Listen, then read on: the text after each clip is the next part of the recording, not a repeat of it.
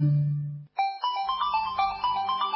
Nacional presenta Ana da Costa, Gastón Francese, La muralla y los libros.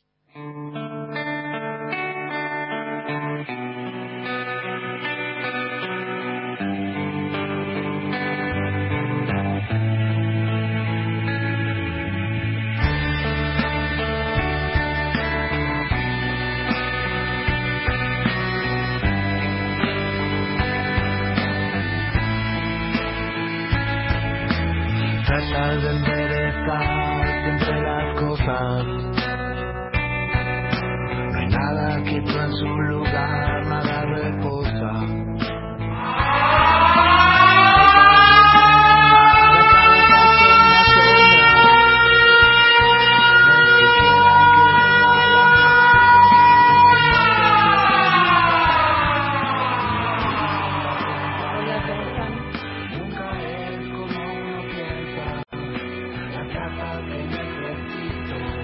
Hola, ¿cómo están? Muy buenos días.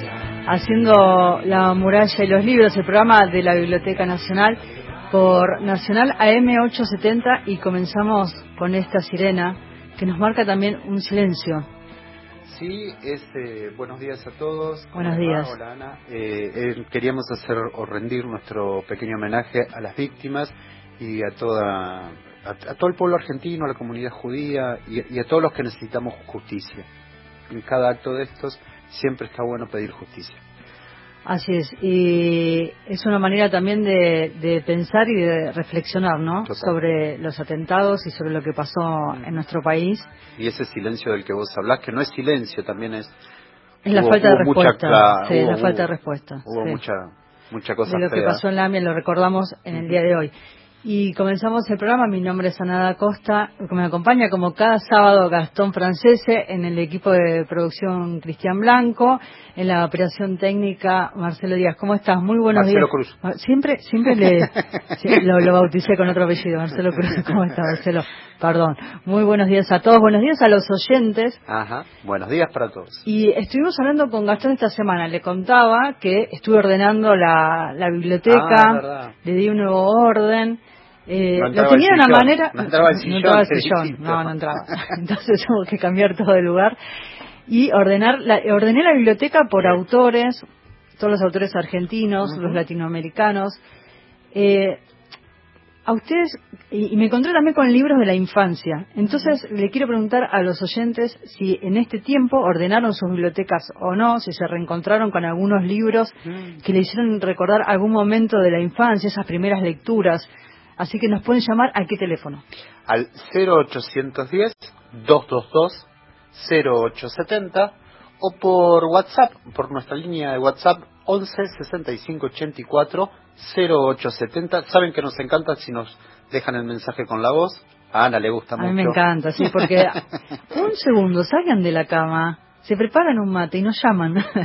Y además de la consigna que tira Ana, A ustedes saben que estamos abiertos a que nos cuenten lo que quieran, que quieran o lo que participar o algún texto o lo que quieran. Acá estamos, es 0810 222 0870. Y también invitamos a los oyentes que escriben, que mm, tienen algún cuento, algún ensayo, algún texto que quieran compartir con nosotros, nos llaman también porque así después lo compartimos en el programa.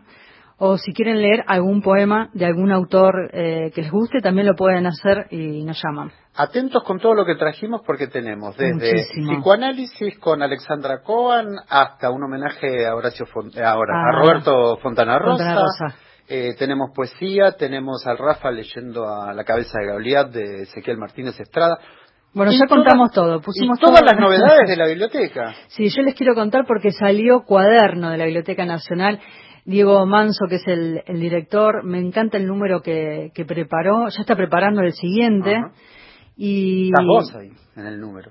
No, estamos los dos. Está el ciclo autores por autores, pero les quería contar un poco el contenido porque en la revista hay, mm, hay notas, hay investigaciones, hay publicaciones, hay donaciones, hay muchísimas novedades y la pueden encontrar en la página web de la Biblioteca Nacional que es www.bn.gov.ar.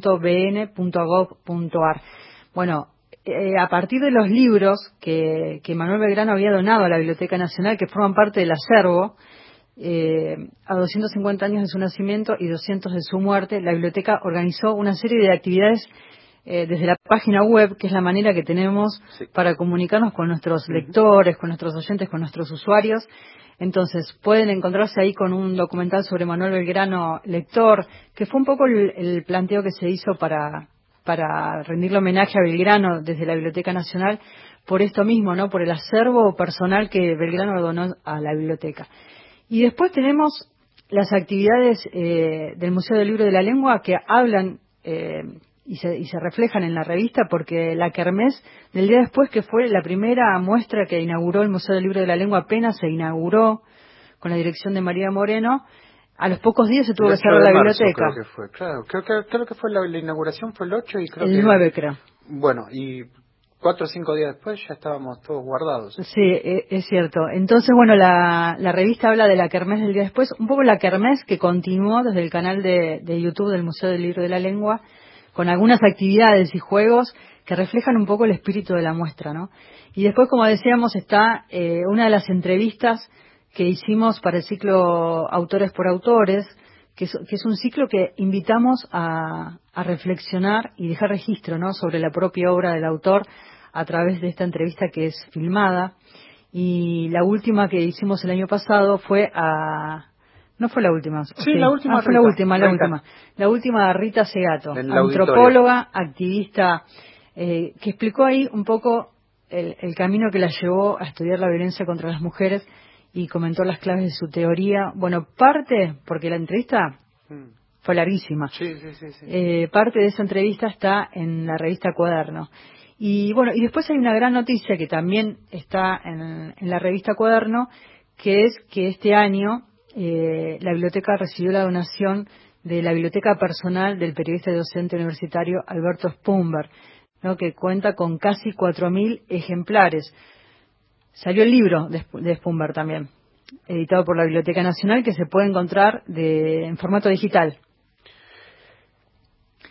Bueno, y después, bueno, hay otras noticias más, pero les recomiendo Cuaderno desde la página web donde ahí también están todas las actividades. Y además el canal de la Biblioteca Nacional, donde ahí también todos los días, va, todos los días, eh, continuamente están eh, renovando los contenidos, así que presten la atención a, la página de, YouTube de la Biblioteca Nacional. Así es. Bueno, después vamos a hablar del cine. Hay muchas cosas que se vienen la semana que viene. Empiezan las vacaciones de invierno.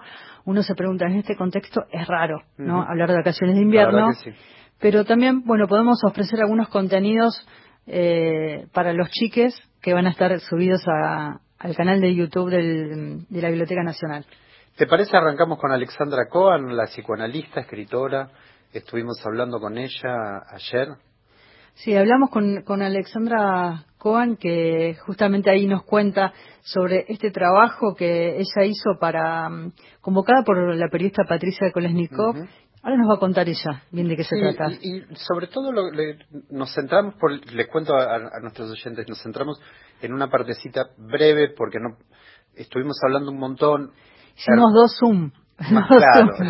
Este, entonces simplemente eh, conservamos la parte que tiene que ver con esta actualidad, cómo está viviendo ella. Y con la lectura. Me interesa pensar en estos tiempos también en la lectura y en la escritura. Sobre esto nos habla Alexandra Cohen. Vamos con Alexandra Cohen. Estamos en comunicación con Alexandra Coan. Vamos a hablar sobre psicoanálisis por una erótica contra natura, pero también de otros temas. Hola Alexandra, ¿cómo estás? Un placer. Gracias por la invitación a los dos, Ana, Gastón. Me quedo pensando en las lecturas. Hay un vínculo muy interesante en psicoanálisis porque también ahí citas a muchos autores, a escritores, y entonces empezar por este tiempo de, escribir y leer y vincularse con la lectura en, plena pandemia, ¿no? ¿Cómo fue este proceso? ¿Cómo viviste todo este tiempo vinculado con la lectura y vinculado con la escritura? Sí, es una gran pregunta porque una de las primerísimas cosas que me pasaron, yo te diría muy rápido, es que no, no pude leer más. Digo, los primeros días me di cuenta de que no podía leer, sobre todo las primeras semanas, incluso en una entrevista que me habían hecho, yo hablé especialmente de eso porque fue algo que noté muy fuerte, que es que no podía leer nada, no solo literatura, sino nada, no podía leer y lo que pensé en ese momento fue que si la lectura, tal y como yo la concibo, es la suspensión del mundo, suspender el mundo cuando el mundo nos había suspendido a nosotros me parecía demasiado, o sea, sustraerse aún más del mundo me parecía demasiado. Entonces no, realmente no podía, fue como una cosa muy fuerte, me, me impresionó mucho no fue como otras veces que uno no puede leer porque está cansado o porque, o sea, era una, un impedimento radical. O sea, abría un libro, leía una oración y me, entre que me angustiaba, o sea, al revés de otros momentos donde uno usa la lectura para sustraerse del mundo y logra, ¿no?, encapsularse en la lectura y sustraerse las demandas y de una cantidad de cosas, se me hacía imposible lo, fui recuperando, con, te diría que no, no, no volvía a la lectura como antes todavía. Sí me está resultando más fácil ahora leer ensayos, leer artículos largos que están saliendo sobre todo en a la pandemia, que, que hay mucho publicado y cosas muy interesantes que quizás antes yo no, no leía tanto artículos y ahora sí, digo, se invirtió un poco eso, pero volví eh, a la lectura más eh, de no ficción. a, la, a la ficción todavía no pude volver. De todas maneras, creo que es un, un síntoma provisorio, digo, no, no me preocupa. Y bueno, y en relación a la escritura, apenas empezó la pandemia, yo estaba escribiendo un libro que ya lo entregué recién ayer, creo que lo entregué antes de ayer, la versión definitiva, venía escribiendo con un ritmo que en general es los fines de semana, porque yo una semana trabajo mucho atendiendo pacientes y no puedo hacer otra cosa. Y desde que se decretó la cuarentena, pero más que la cuarentena diría la pandemia, porque no es la cuarentena, es la pandemia lo que angustia, no, no es la cuarentena. Dejé el, el archivo, no, no volvía a ese ritmo y un día dije, bueno, voy a tener que retomar, entonces le pregunté a la editora si, si ella seguía esperando libro con la misma rapidez que lo estaba esperando antes. Y le dije, me imagino que se corrieron los tiempos y ella me contestó, te imaginas mal, yo estoy esperando el libro, yo quiero que salga. Y entonces ahí lo que tuve que hacer, y por suerte lo puedo hacer, quiero decir, tengo posibilidad de hacerlo, fue suspender una semana del consultorio para ponerme a ritmo de vuelta con la escritura, porque no tampoco podía el fin de semana. Y lo que sí escribí bastante fueron artículos, eh, textos o entrevistas que yo a veces las escribo, eso sí me, me funcionó.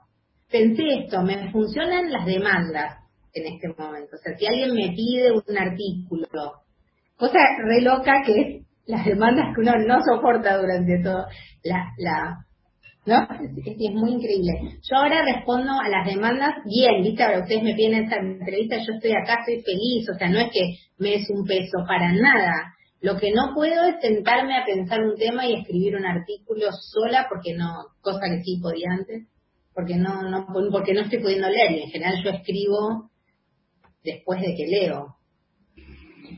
Como buena psicoanalista, discriminaste claramente que la angustia está en la pandemia y no en la cuarentena. Pero en este tiempo fuera de quicio, para citar a, a Derrida, me gustaría preguntarte, ¿cuánto se modificó tu práctica como psicoanalista? Porque a través de una nueva tecnología empieza a aparecer nuevos materiales significantes de alguna manera. ¿Cómo fue esa modificación? Sí, eh, yo te diría, en términos generales, por suerte, digo, se está manteniendo el trabajo, o sea, yo no, no eso, eso es realmente en este momento una fortuna, diría, ¿no? Me pasa algo raro que es que lo que se alteró es que yo estoy en la casa de, del analizante, cosa que jamás hubiera estado. Bueno, puede ser, si me invita a algo voy, digo, no, no, no, es que jamás en el, digo, pero en la sesión no, en la sesión, la sesión es en el consultorio, de hecho yo estoy en el consultorio, tengo el consultorio en mi casa, entonces yo también vengo al consultorio a atender, no atiendo en el living, no atiendo en, y, y me pasa eso, que veo las casas, ¿no? Por más que se vea poco, por más que se vea una pared, una biblioteca, siempre alitos asoma, ¿no? Y es un poco raro, te diría. Es como, Sí, al mismo tiempo, más o menos, la cosa se fue, no te diría acomodando del todo, pero sí es verdad que hay una gran cantidad de pacientes que yo atiendo por teléfono, sin la pantalla. Porque la pantalla es un problema. Es una distracción, es un problema, es como un espejo, uno se mira a uno, a todos nos distrae. Lo que pasa es que, bueno, si yo estoy atendiendo, preferiría no estar tan distraída. Mucho se escribió durante este tiempo sobre el futuro, qué nos depara el futuro, se habló de normalidad, se cuestionó hasta incluso la palabra normalidad. Hablando, tomando esta palabra incierto, ¿cómo ves el tema vinculado al trabajo tuyo como, escritora y vinculado con el tema del psicoanálisis? ¿Qué es lo que ves, vislumbras a futuro? Mirá, eh, decido no vislumbrar nada, porque eh, quiero decir, cualquier cosa que yo vislumbre va a tener que ver con, un anhelo. Trato de no vislumbrar. Realmente prefiero evitar el no saber de manera radical, ¿no? La, incertidumbre o lo incierto de manera radical. A mí me parece que, y eso por supuesto me lo enseñó en psicoanálisis, no solo los libros, sino mi propio análisis, ¿no? Digo, la, experiencia de, Yo cuando hablo, hablo como, por lo menos es lo que yo creo, hablo como, diría, no como experta y especialista en psicoanálisis, sino como habiendo atravesado y sigo atravesando la experiencia del análisis. Me parece que no, no, realmente no sé.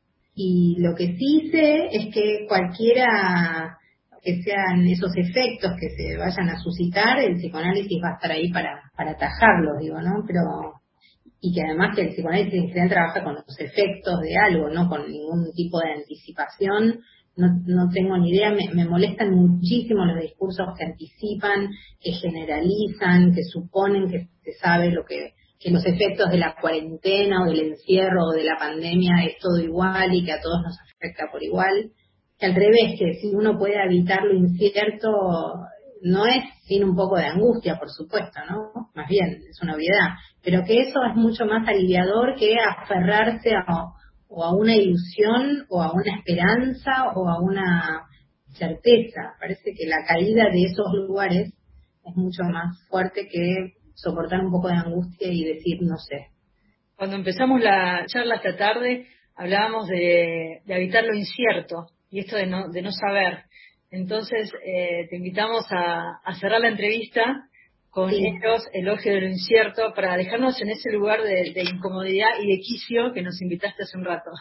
Es la primera vez que lo voy a leer, ¿eh? que lo voy a leer en voz alta. O sea, lo leí para corregir, pero viste, cuando uno lo lee para corregir, no, no lo está leyendo. Bueno, empieza con dos epígrafes Empieza con dos epígrafes porque eso es otra cosa que yo no puedo hacer, no puedo escribir sin epígrafes, es una un vicio que tengo, pero no puedo sentarme en escribir hasta que no tengo los epígrafes, o sea, no es que los pongo después, no. Después puede ser que los modifique, pero hasta que no los pongo no puedo empezar. El primero es de Julia Cristeva, que dice, el riesgo de un discurso de amor, de un discurso amoroso, proviene sin duda, sobre todo, de la incertidumbre de su objeto. En efecto, ¿de qué estamos hablando? Y el segundo es de Martín Cohen, porque, eh, bueno, además es mi marido y es un libro sobre el amor y, además me gusta mucho lo que escribe y me pareció, me gustó ponerlo en el epígrafe de la introducción, que dice, escribí ojos brujos desde la zozobra de no saber qué es el amor. ¿Por qué seguir hablando de amor? ¿Por qué escribir un libro sobre el amor después de todo lo que del amor se dijo? ¿Qué decir después de todos los que hablaron de amor? ¿Qué se puede seguir diciendo? Cada una de estas preguntas lleva en sí algo de la respuesta. El amor es un acontecimiento en el decir y a la vez no hay saber sobre el amor. Nadie podría arrogarse saber qué es el amor. Sin embargo, ese no saber, esa inasibilidad, ese modo de escurrirse en el lenguaje sin poder detenerse en ningún lado, eso mismo es lo que empuja a escribir. Escribo no para saber del amor, sino para mantenerlo insabido. Se escribe porque no se sabe, se escribe para no saber, porque se trata de un decir, no de un saber, porque cuando se dice, se dice más de lo que se sabe, y porque no se sabe lo que se dice. La escisión entre decir y saber es acaso uno de los fundamentos del psicoanálisis. Poner en juego un decir es hacer fracasar lo que se sabe, es diluir ese saber que se sabe a sí mismo, ese saber agobiado y agobiante, aplastado y aplastante, asfixiado y asfixiante, que no hace sino encorsetar los cuerpos a la manera de una inhibición. Poner en juego un decir es poner a funcionar, en cambio, los equívocos, los desvíos, los rodeos, las elucubraciones. Es hacer fracasar el progreso, es bordear los agujeros sin la pretensión de obturarlos, es hacer de los agujeros un lugar por donde pueda empezar a respirar el deseo. Poner en juego un decir es hacer de los tropiezos una tierra fértil para que crezca lo inútil, lo que no sirve para nada, en las antípodas de los mandatos de productividad y utilitarismo. Poner en juego un decir es hacer del amor una contingencia, es hacer del amor algo que no sirva para nada. Si, como dice Roland Barthes, el discurso sobre el amor termina no en ciencia, sino en elogio, acá el mío, mi elogio del amor. Y una cosa más, estos textos no son el resultado de lo que sé, estos textos son el intento de leer un amor que no se sabe. Bueno, gracias. dos. Es un placer enorme. No tengo a quien rezarle pidiendo luz. Ando tanteando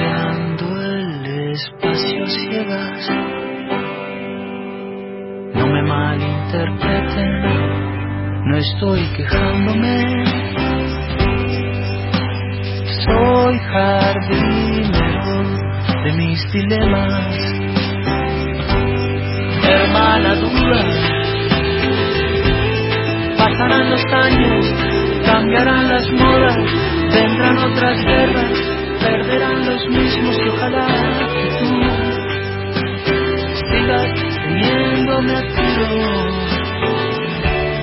Pero esta noche, hermana duda,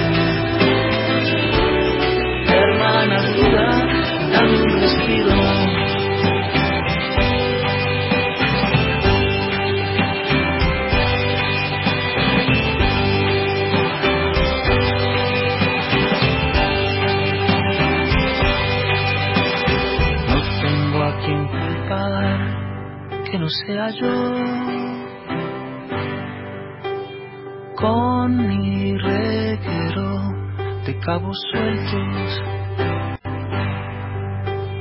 no me malinterpreten, lo llevo bien. O por lo menos hago el intento. Hermana duda las aguas, cambiarán las crisis, pagarán los mismos, ojalá que tú sigas mordiendo mi lengua. Pero esta noche, hermana duda, hermana duda, dame una tregua.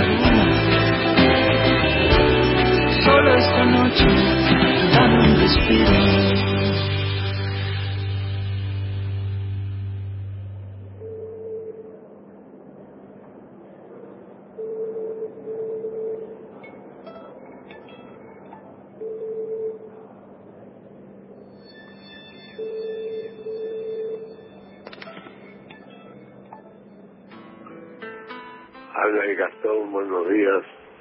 Les habla un Gastón del Pacífico. Yo también tengo una biblioteca y también hice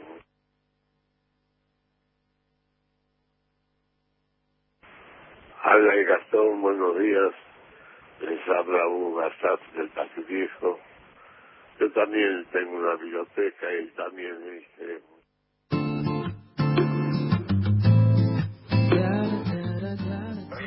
Estamos escuchando acá de la Julia. Eh, libros que más marcó mi infancia fue Don Quijote de la Mancha. Yo lo leía mi padre, un hombre grande, viste, lo, lo leía siempre. El único, el único libro me acuerdo de mi infancia. Un abrazo grande para toda la radio. Qué lindo, ahí lo escuchamos a través de la compu, nos envió el, el audio por WhatsApp. No, queríamos compartir este mensaje hermoso, hermoso, El Quijote en la Mancha, qué lindo el, el libro que, que, le, que le regaló el padre, ¿no dijo? Así es. Sí. Eh, hola, buen día. Mi nombre es Giselle, los escucho desde Santa Fe. Quería saludar a todo el equipo y comentarles que esta cuarentena, organizando mi biblioteca, me encontré con un autor pendiente, Emanuel Carrere. Y fue una suerte en estos tiempos leer su novela El Reino. Saludos. Un beso grande. entonces para Giselle. Un beso grande a Giselle de Santa Fe, que ella también conectó ahí con la biblioteca en este tiempo de cuarentena. A muchos nos pasa de lo que le pasó a ella, reencontrarnos con algunas lecturas, descubrir algunos autores y también, ¿por qué no?, encontrarnos con esos libros de la infancia, esas primeras lecturas. O encontrarse con el sillón para leer. O cambiar la biblioteca de lugar para que entre. bueno, eso pasa. Y como Ale Alexandra Cohen nos hablaba de lo incierto, en este próximo libro que va a salir dentro de muy poco. En octubre Eros, dijo, ¿no? Exacto, en octubre. Eros, elogio de lo incierto. Pensamos en esta canción de, de Jorge Drexler, Hermana Duda, que habla de esto, ¿no? Y con, le contamos a todos, la, la, charla fue muy linda, fue una hermosa entrevista, vamos a colgar la, la, entrevista completa en el canal de YouTube en breve y además también quedamos para eh, más adelante hacer una entrevista también por el nuevo libro. Así es. Vamos a, a, la tanda que debemos y luego continuamos hasta las 8 de la mañana. Nos hacen compañía Nacional, Fol Nacional Folclórica, decías Nacional AM870. Así ya volvemos. Ninguém do povo sabe. Então fica ligada. Se bater saudade, eu vou ligar. La muralla y los libros. Con Ana da Costa y Gastón Francese. Tal vez por esos problemas de la especie humana fue que los europeos llegaron al continente, a la tierra que pisábamos sin decir esta tierra es mía. Juana Pimienta, Liliana Daunes. Desde esos tiempos se llevan de esta tierra la pimienta, las plantas medicinales, el oro, la plata, el petróleo, el litio. Domingos, desde las 6 de la mañana. Se llevan lo que hay y lo que no hay. Y dice la Juana que a eso ella lo llama robar. Por Nacional, la radio pública. La cuarentena sirvió. Cumplió su objetivo principal, evitar los contagios en todo el país y así salvar vidas. Nos permitió agregar camas y equipamiento a nuestro sistema sanitario, abrir espacios para la contención de pacientes leves, construir 12 hospitales modulares nuevos y desarrollar kits nacionales de testeo. Este nuevo esfuerzo de aislamiento en algunos lugares del país es fundamental para evitar el desborde de nuestro sistema sanitario. Cuidándote, colaborás con el enorme trabajo que el personal de salud está llevando adelante desde el primer día. Seguí cuidándote. Argentina Unida. Argentina Presidencia. Desde National Resistance Nacional La Rioja, Radio Nacional Santa Fe. Todo, todo el país, de Nacional Mendoza, de Radio Nacional Jujuy. En todo. La radio pública. La radio pública. Tiene información. Ahora, nacional, en todo el país. 7 de la mañana, 29 minutos. La cuarentena sirvió. Cumplió su objetivo principal, evitar los contagios en todo el país y así salvar vidas. Nos permitió agregar camas y equipamiento a nuestro sistema sanitario, abrir espacios para la contención de pacientes leves, construir 12 hospitales modulares nuevos y desarrollar kits nacionales de testeo. Este nuevo esfuerzo de aislamiento en algunos lugares del país es fundamental para evitar el desborde de nuestro sistema sanitario cuidándote. Colaborás con el enorme trabajo que el personal de salud está llevando adelante desde el primer día. Seguí cuidándote. Argentina Unida. Argentina Presidencia. Próximo programa, Crisis en el Aire. La cuarentena sirvió. Cumplió su objetivo principal, evitar los contagios en todo el país y así salvar vidas. Nos permitió agregar camas y equipamiento a nuestro sistema sanitario, abrir espacios para la contención de pacientes leves, construir 12 hospitales modulares nuevos y desarrollar kits nacionales de testeo. Este nuevo esfuerzo de aislamiento en algunos lugares del país es fundamental para evitar el desborde de nuestro sistema sanitario. Cuidándote, colaborás con el enorme trabajo que el personal de salud está llevando adelante desde el primer día. Seguí cuidándote. Argentina Unida. Argentina Presidencia. Nacional, la radio pública. Continuamos en La muralla y los libros.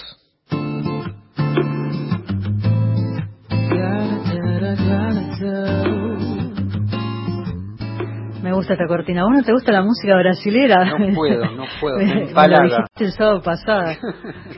Pero me gusta, bueno, después pienso a ver si hay otra cortina, pero esta me gusta. ¿Sabés que me enteré anoche que Alexandra Cohen hizo un, un posteo en Twitter de un libro que salió sobre Víctor Gombrowicz. Ajá. Eh, lo pueden encontrar el PDF ¿En la no- en una nota que salió publicada en el diario La Nación, pues no tengo otra manera a ver, de entrar como para mm, Bien. compartir el link. Pero les quería eh, contar que reúne las ponencias del segundo Congreso Gombrowicz que se hizo en Argentina y se hizo en agosto de 2019 en la Biblioteca Nacional, en el Museo de Arte Latinoamericano de Buenos Aires y en el Museo de Bellas Artes y en la librería Vitolda. Yo estuve en, la, en una de las clases de Casasa. Es cierto, en la biblioteca, en el 2019. Y este con- en este congreso eh, se hizo este registro y están todas las ponencias en este Ah, PDF que yo vayan a la nota de la Nación que ahí está el, el link y por primera vez Alexandra junto a su marido Martín Coan, los dos tienen el mismo apellido, escribieron un artículo sobre Germán García y está eh, en, en este, en Buena este PDF. referencia, ¿eh? sí. Buena referencia. Así que si les dan ganas de leer pueden descargarse en formato PDF desde el enlace que está en el diario. Al 11 65 84 08 70 nos escribe Norma de San Telmo, abrazos cariñosos, nos saluda. Eh, también Eduardo de Rosario, el kiosquero, buenos días, dos libros para nuestra infancia, de- dos libros para nuestra infancia. Cómo escribir realmente mal de Ana Fine y El chico que espiaba para adentro Qué lindo. de Ana María Machado. Siempre es bueno escuchar, bueno, eh, gracias. Eduardo. Gracias. No, a él no le gusta leer los elogios. Hablando de elogio. Eh, ¿Hay llamados o no? No hay llamados. No hay llamados. Me Eh. gustaría que llamen. ¿A qué teléfono? al 0810 222 0870. Ya lo sé de memoria. Bueno, que llamen. Me gustaría saber que eh, si tienen algún poema, algún texto, algún autor, si escribieron algo y lo quieren compartir con nosotros, o si hay algún libro que se reencontraron en su biblioteca durante este tiempo que está vinculado a su infancia, esas primeras lecturas. Nosotros cuando hablamos de autores por autores siempre decimos, decimos que nuestra intención es conservar, eh, agrandar el, el acervo, pero también retener la voz, lo que dicen los autores. Y este material es el que nos permitió hacer este homenaje que vamos a escuchar ahora de eh, Roberto Fontana Rosa. Roberto Fontana Rosa, que estuvo varias veces en la Biblioteca Nacional, recuerdo la última vez, que fue para el ciclo de, literatura, que estuvo um, Silvia Hoppenheim en- haciendo las entrevistas. Fue un auditorio colmado, él estaba muy divertido y mm, parte de ese registro es el que vamos a compartir hoy, que lo queremos recordar en este homenaje. ¿Te acuerdas que en un momento se habló el que eh, poner la fecha del Día del Amigo por, para Por recordar a Fontana Rosa. Sí, Así sí, que me sí. parece que una buena dupla, recordar a Fontana Rosa y pensarlo también, eh, esa, esa amistad entrañable que él tenía también con sus amigos Ahí en, Rosario, en el Cairo. Me parece que es un lindo- una linda manera también de pensar en la amistad a través de este recuerdo al negro Roberto Fontana Rosa.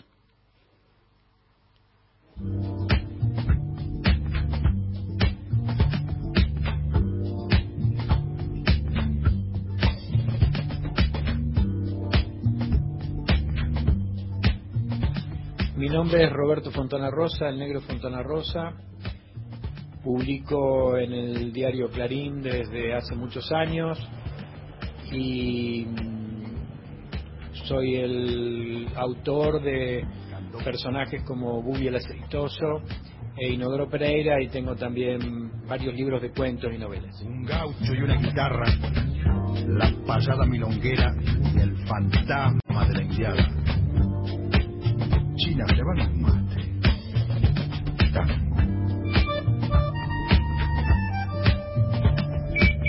Cuando yo comienzo a dibujar historietas, las historietas que a mí me gustaban eran las de aventuras, no las cómicas. Yo consumía historietas cómicas a través del Paturuzú, del Paturucito, me, me podían entretener pero no me atraía el dibujo como para copiarlo. Yo los dibujantes que copié eran historietistas de aventuras serias, fundamentalmente el caso de Hugo Pratt, a través de, del Sargento Kirk en aquella época y después a través de la revista Horacer y Frontera, eh, donde estaba también ese mismo personaje y después aparece Ernie Pike y donde había otros grandes maestros de la historieta, ¿no es cierto? Estaba Alberto Breccia, al cual yo había conocido dibujando Vito Nervio en Paturucito, Solano López y, una enorme cantidad de dibujantes que yo creo que marcó a toda una generación. Ahora, por alguna razón ya de, de, gusto, te diría que yo escribía algunas cosas y sorpresivamente las cosas que escribía sí eran todas humorísticas.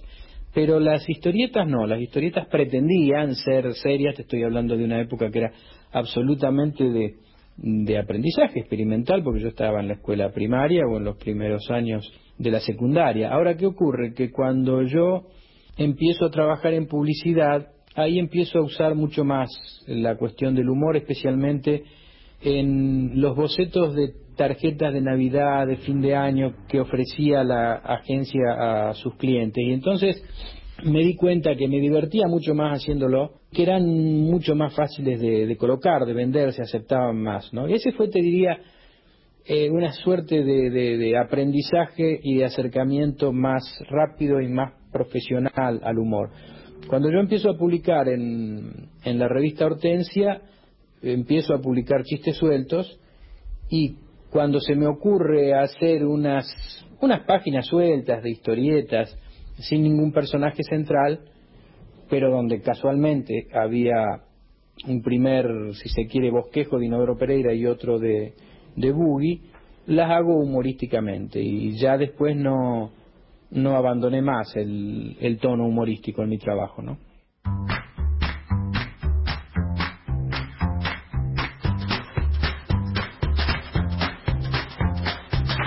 El estilo mío lo formé como creo que lo, lo han formado todos los muchachos que están trabajando eh, profesionalmente, copiando. Este es un trabajo que yo creo en un gran porcentaje se aprende copiando, entusiasmándose con lo que uno ve. Entonces, de, de chico posiblemente los primeros dibujos que, que recuerdo haber copiado minuciosamente eran de los dibujos de un norteamericano que publicaba en el Tony, cuyo nombre era Roy Crane, y que dibujaba un personaje que se llamaba Pepe Dinamita, y que era un estilo, mm, si se quiere, similar al que yo hago ahora, en el sentido que era estaba medio camino entre el dibujo humorístico y el, y el dibujo serio, ¿no? Y luego el deslumbramiento mayor, te diría, se produce en mí y en una gran cantidad de dibujantes argentinos con Hugo Pratt. Yo creo que Pratt influye a toda una generación de dibujantes. Y bueno, cada uno de, de esos modelos, te diría, me van incorporando cosas, también otros dibujantes dentro del humor, cuando yo me doy cuenta que tengo que empezar a, a diseñar un dibujo humorístico, bueno, recurro a lo que había visto de, de Carlitos Garaycochea, a lo que había visto de Bataglia, que era otro argentino que dibujaba en Paturuzú. Entonces, uno llega a la conclusión de que, bueno, por ahí con el paso del tiempo armás un estilo medianamente personal, medianamente reconocible, pero donde hay vestigios y hay rasgos de, todos los dibujantes a los cuales uno copió y admiró, ¿no? O sea, están cosas de Crane, hay cosas eh, de Pratt, de Milton Caniff, etcétera, etcétera, etcétera.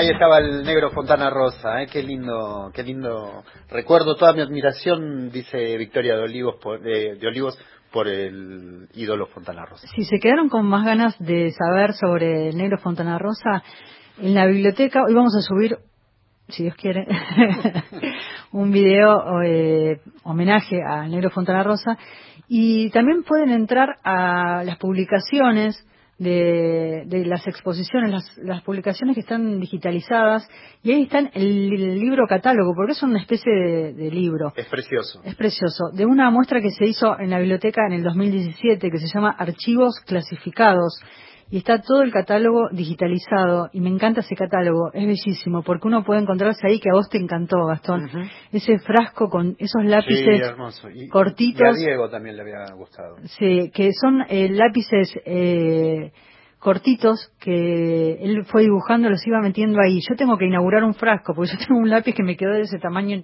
eh, chiquito. Y yo voy a hacer un comentario. Sí. Eh, ayer, eh, no, ayer esta semana Ana Esta nos, semana. nos muestra cómo le había quedado el lápiz de doble punta de color azul y rojo. Sí, y sí. Ana me regaló uno a mí. Y a mí me parece tan lindo que no lo puedo usar. Dámelo, que se me, se me achicó y ahora ya en la, en la cuarentena no puedo ir a la librería a comprarme otro. Pero me encantan los lápices, me encantan los lápices de colores y ese particularmente porque en cada extremo tiene un color distinto y, y lo uso mucho para, bueno, en estos tiempos que uno usa la computadora, pero también eh, yo ya voy por el segundo cuaderno donde anoto cosas para traer también a, a la radio, las entrevistas y demás, y me viene bárbaro ese lápiz. Bueno, usaremos otro. ¿Qué tenemos ahora? Vamos Tenemos a música. tenemos música y también eh, mensajes de los oyentes, ¿no? Así que después vamos a compartir la música, los mensajes y se viene el Rafa, el Rafa Hernández con estas lecturas intervenidas. No se vayan hasta las 8 por Nacional AM 870 haciendo La muralla de los libros, el programa de la Biblioteca Nacional.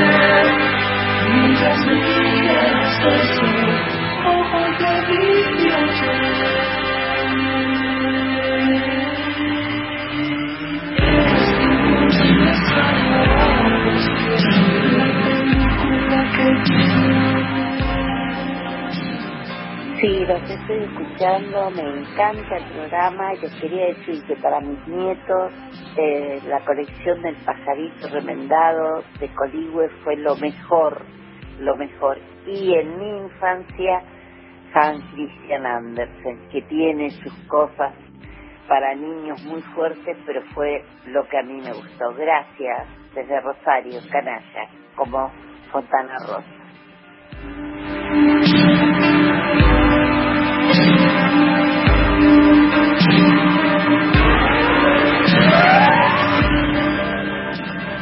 Buen día. Habla José de Rodríguez. Ana y compañero. Quisiera hacer un aporte propio y decir que a pesar de todos los adelantos tecnológicos, astronomía, viajes al espacio, maquinaria, etcétera, etcétera. Lo más importante que descubrió la criatura humana es la palabra. La palabra, pero tenemos que cuidarla. Acá en Argentina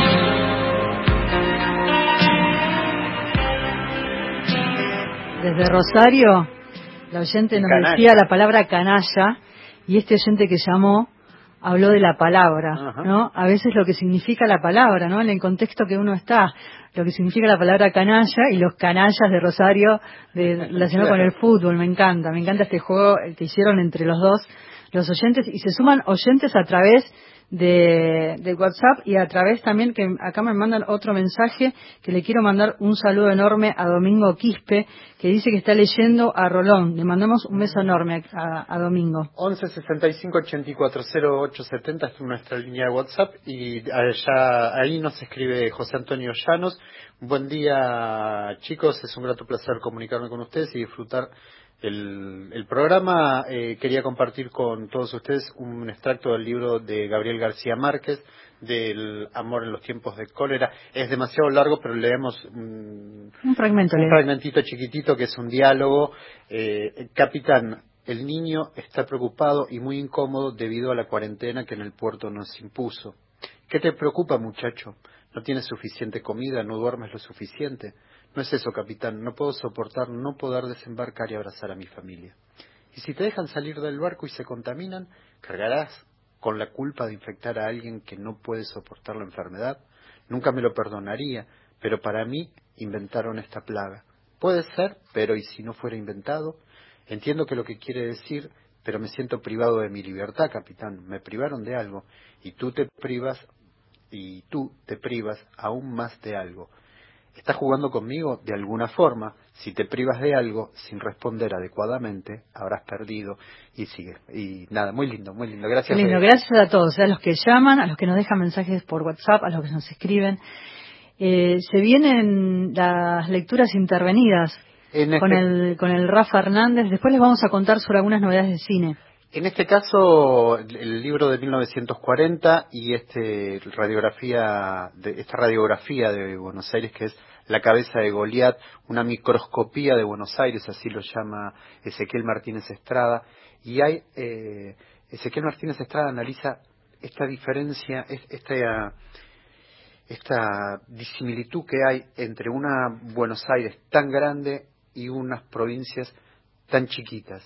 Bueno, e- es un hermoso libro que se los recomiendo porque analiza palmo a palmo esta ciudad. Vamos a presentarla, ¿no? La sección. ¿O no? Después. Después, bueno, ahí vamos.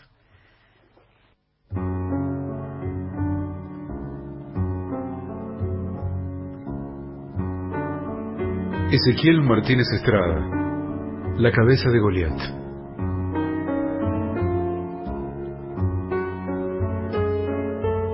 Buenos Aires ha sido fabricada a pesar de los constructores. En vez de preguntarnos, como hasta ahora, por qué ha crecido fenomenalmente su cabeza virreina, debemos preguntarnos por qué el cuerpo ha quedado exánime. Empezamos a darnos cuenta de que no era la cabeza demasiado grande, sino el cuerpo entero mal nutrido y peor desarrollado. La cabeza se chupaba la sangre del cuerpo.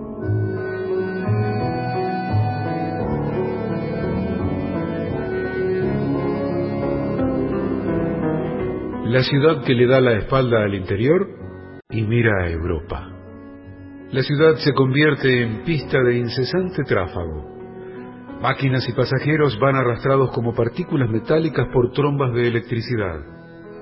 Esta mole infinitamente complicada y viva está en perpetua agitación. Hombres, vehículos y hasta objetos inánimes se diría que andan por una necesidad intrínseca de andar. La inquietud de Buenos Aires se proyecta en todas direcciones. Sentimos miedo porque estamos solos. En vano muchedumbres incesantes hormiguean junto a nosotros. Estamos solos. Hay un mismo afán de velocidad en el chofer, en el peatón, en el comerciante tras el mostrador, en el que habla por teléfono, en el que espera la novia y en el que toma café resuelto a no hacer nada. ¿Nadie está contento? Se diría que la velocidad tiene aquí un sentido absoluto como realidad independiente de las masas. La velocidad es una taquicardia, no una actividad. Buenos Aires ama la actividad, lo que no quiere decir que sea activo.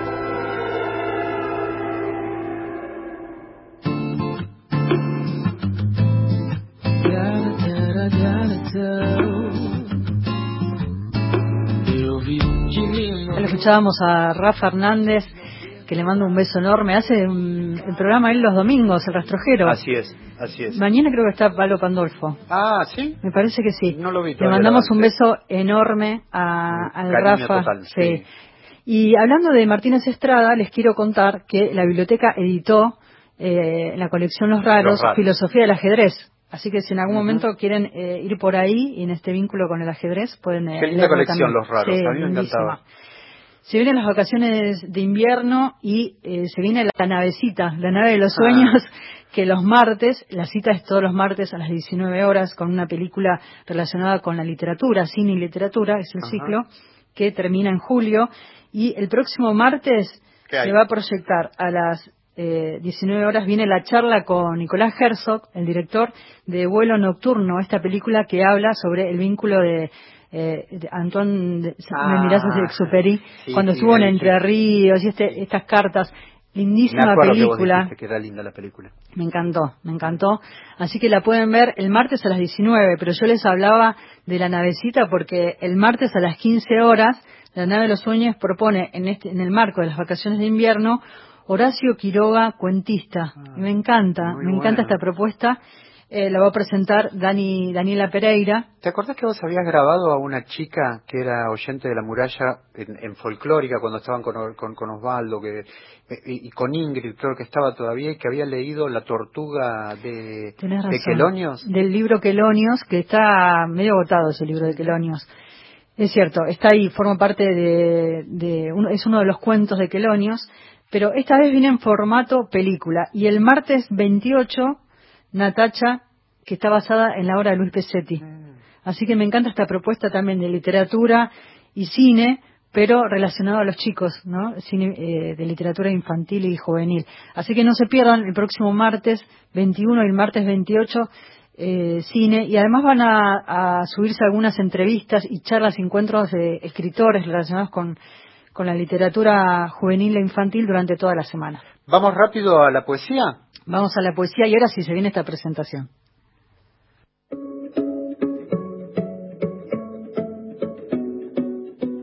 Mi nombre es Martín Ciordia, soy investigador del CONICET, profesor asociado regular de Literatura Europea del Renacimiento, Facultad de Filosofía y Letras UBA y poeta.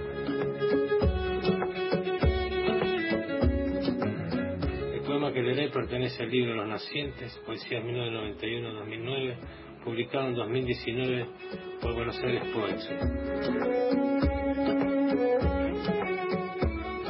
Se nos llena de luz el cuarto mugriento, de azul puñal el laberinto del pecho, como si les crecieran flores a los que las cortan para venderlas.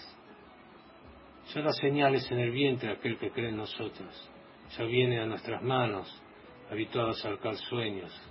Cree que le daremos de comer y le enseñaremos a hablar.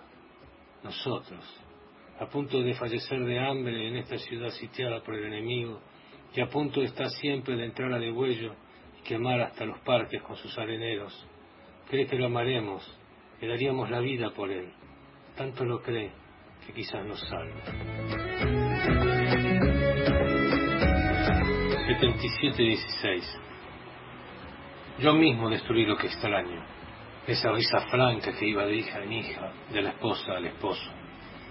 Yo mismo prendí fuego a la mesa familiar por debajo y volteé las camas.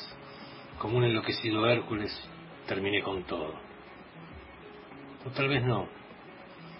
Tal vez hacía tiempo ya que no resonaba risa alguna y la bella casa era una prisión incapaz de poesía.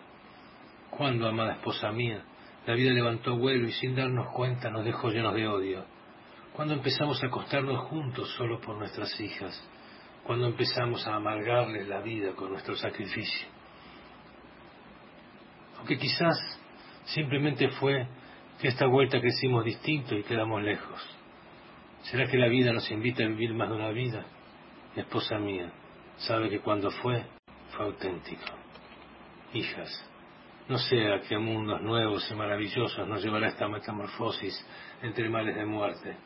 Lo que sí sé es que intentaré con todo lo que esté en mi mano de que nos encuentre juntos y riendo como la primera vez y nunca.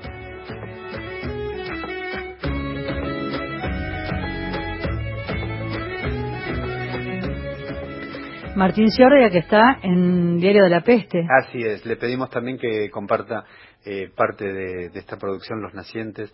La verdad, un, un lujazo, es un titular de cátedra, la, uno ha sido alumno de él y tiene mucho un lindo recuerdo, así que nada, un gusto enorme. Así es, eh, Martín Ciordia, que forma parte del Diario de la Peste, que lo pueden ver en el canal de YouTube de la Biblioteca Nacional, donde está el Diario de la Peste, está Autores por Autores, está acercándose a la biblioteca, donde ahí está la parte más bibliotecológica, donde uno puede encontrarse con, con, este, de qué manera ingresar al catálogo, te van guiando los eh, diferentes eh, partes del equipo de la Biblioteca Nacional que se dedican a eso, que es algo específico, pero el video es muy interactivo y te van mostrando de qué manera hacer las consultas. En este tiempo que también uno puede encontrarse con el chat del bibliotecario en línea, que es otra de las cosas que surgió en este tiempo de, de cuarentena y me parece interesante porque es la manera que tenemos de brindarle a los usuarios eh, la consulta, las dudas, todo lo que tenga que ver con la biblioteca. Además también está la biblioteca personal. Por ejemplo, acá veo a Cecilia Romana y a Carlos Bernatec. Sí, también. Algunos que nunca los habíamos mencionado. Y sabes que, mira, sabes que nos quedó pendiente que a ver si lo encuentro acá y lo tengo a mano. Eh, se llegó a 70 subrayados feministas que están en el canal de YouTube del Museo del Libro de la Lengua. Mientras tengo el video ah, acá en ¿lo WhatsApp. tenés? A ver, lo tengo acá a mano. A ver si lo podemos escuchar. Llegamos a 70 subrayados feministas. La biblioteca feminista se va armando con lecturas de poetas, teóricos, escritores y activistas latinoamericanos y latinoamericanistas.